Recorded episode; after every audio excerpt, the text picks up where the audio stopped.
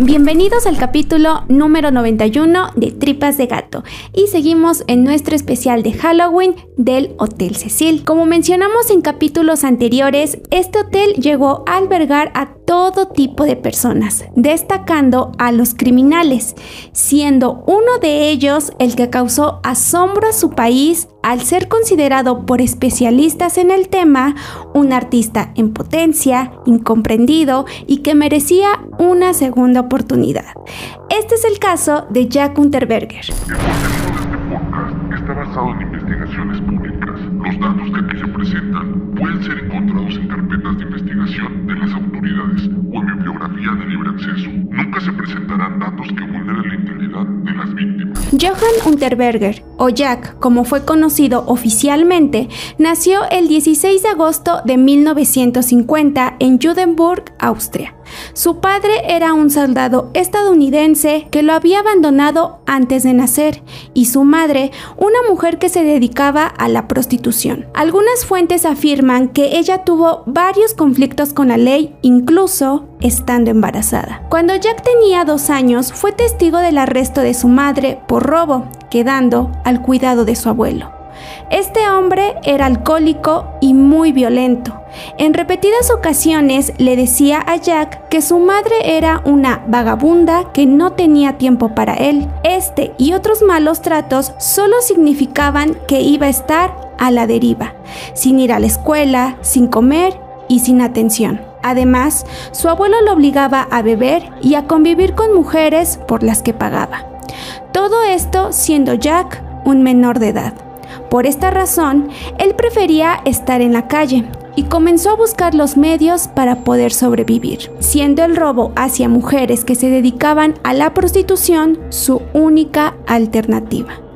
Fue atrapado en varias ocasiones para después quedar en libertad por ser considerados sus delitos como menores. Algunos cuentan que Jack siempre estuvo en búsqueda de su madre, cosa que nunca logró y solo había encontrado a una mujer que decía ser su tía, que también se dedicaba a la prostitución. La diferencia entre ambas mujeres es que ella le había dado la atención y amor que Jack buscaba, pero esto se acabó tan pronto cuando esta mujer fue encontrada sin vida, asesinada por uno de sus clientes.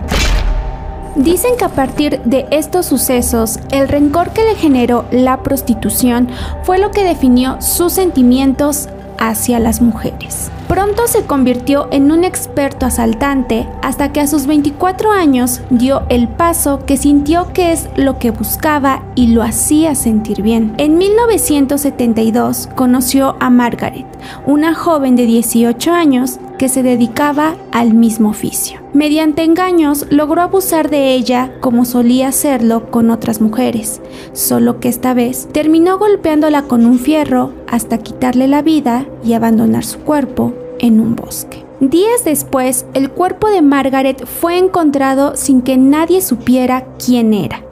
La policía descubrió que el autor del crimen había sido Jack. Fue detenido y en su juicio aceptó el crimen, mientras lloraba y decía que estaba arrepentido. Dijo que era la primera vez que cometía un crimen de este tipo y por eso pedía una segunda oportunidad. Además, se justificó diciendo, vi a mi madre frente a mí y la maté. Aún así, fue condenado a cadena perpetua. Lo que Jack no imaginó es que dentro de prisión comenzaría una nueva vida, estudiando y graduándose del nivel básico en 1978. Esto le dejó interés en escritura y lectura, descubriendo un talento que no sabía que tenía, su habilidad como escritor. Comenzó a crear poemas, cuentos, obras de teatro y más pero lo que destacó fue el libro sobre su propia biografía en 1983, al que llamó Purgatorio, un viaje a la cárcel. Su libro tuvo éxito y varios escritores se vieron interesados en su trabajo. Decían que Jack tenía talento y que debía ser explotado, por lo que varias personalidades de la literatura hicieron la petición para que Jack fuera perdonado y así poder disfrutar de su talento sin que estuviera limitado. Incluso en 1986, Jack conseguía fundar su propia editorial dentro de prisión, ayudado por asociaciones. La gente asumía que una persona como él, inteligente y talentosa, no era digna de estar en prisión. Creían que ya no era capaz de volver a cometer ningún crimen, pasando por alto los informes psiquiátricos que señalaban que Jack era una persona peligrosa con posibilidad de volver a asesinar. Años más tarde, las autoridades aceptaron la petición y le otorgaron la libertad condicional a Jack el 23 de mayo de 1990, tras haber pasado 15 años en prisión. Todos pensaban que esta era una nueva oportunidad para que volviera a integrarse a la sociedad, demostrando su talento y así lo hizo en cuanto salió. Vistiendo un traje blanco con una flor roja en la solapa, comenzó a figurar en programas de televisión donde era admirado y puesto como un ejemplo de reinserción. Incluso en entrevistas dijo que era un hombre reconvertido en alguien de provecho. También comenzó a tener contratos con editoriales y revistas para que escribiera artículos informativos. Era siempre un invitado de honor, tanto en fiestas de famosos como programas. Lo que nadie sabía es que esto solo era una fachada de su verdadera personalidad. A tan solo meses de salir de prisión, en septiembre, había sido encontrado en Viena el cuerpo de una mujer que se dedicaba a la prostitución y que había sido asfixiada con una de sus prendas tal y como fue encontrada Margaret, la primera víctima de Jack. Pasaron los meses y llegó el año 1991.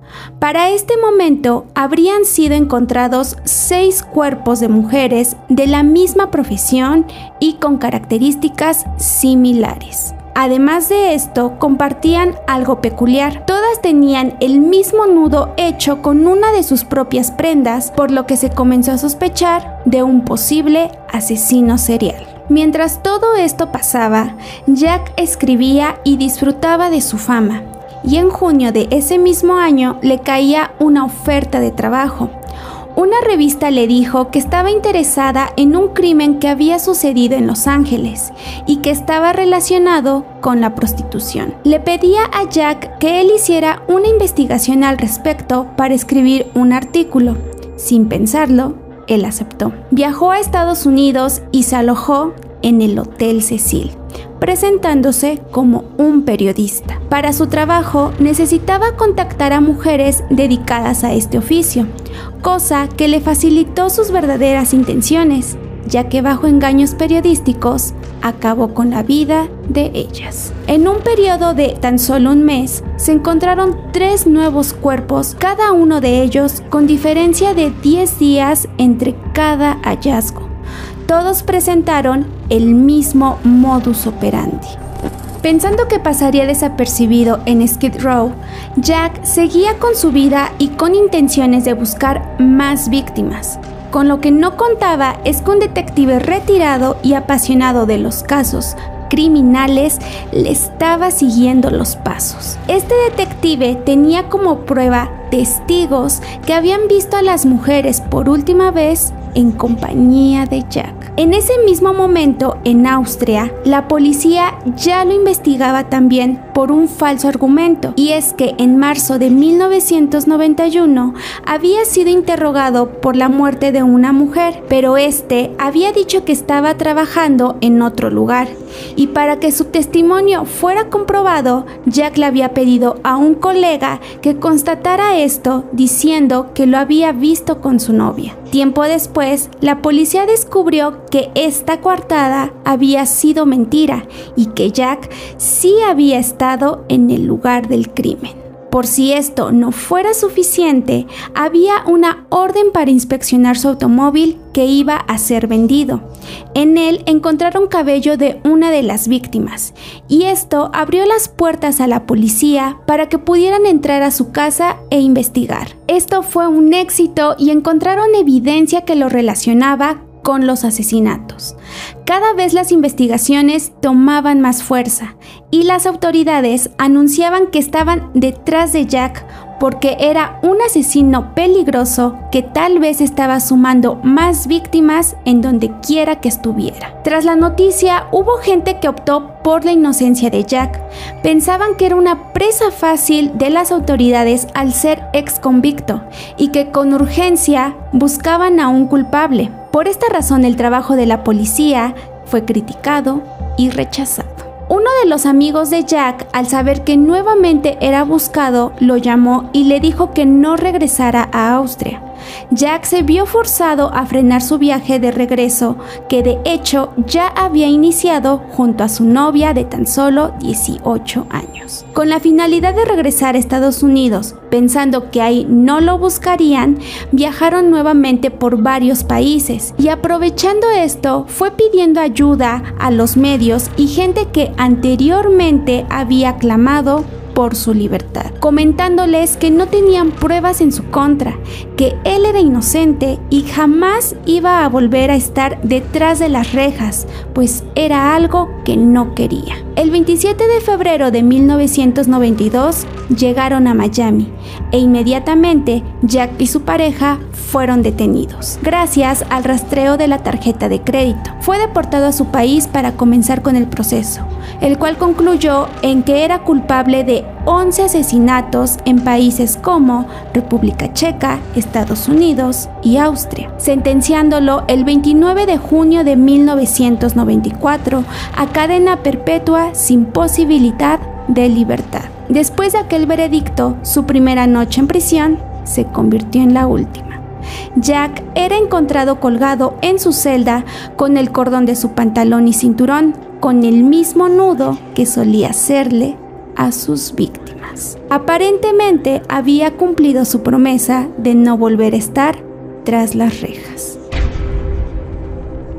De los datos que fueron solo rumores están supuestas grabaciones que dejó en su celda y que la policía guardó con la finalidad de nunca ser expuestas. Se piensa que existen escritos que ya creó en donde habla sobre sus asesinatos. El número de víctimas pudo ser más y desde antes de su primera detención.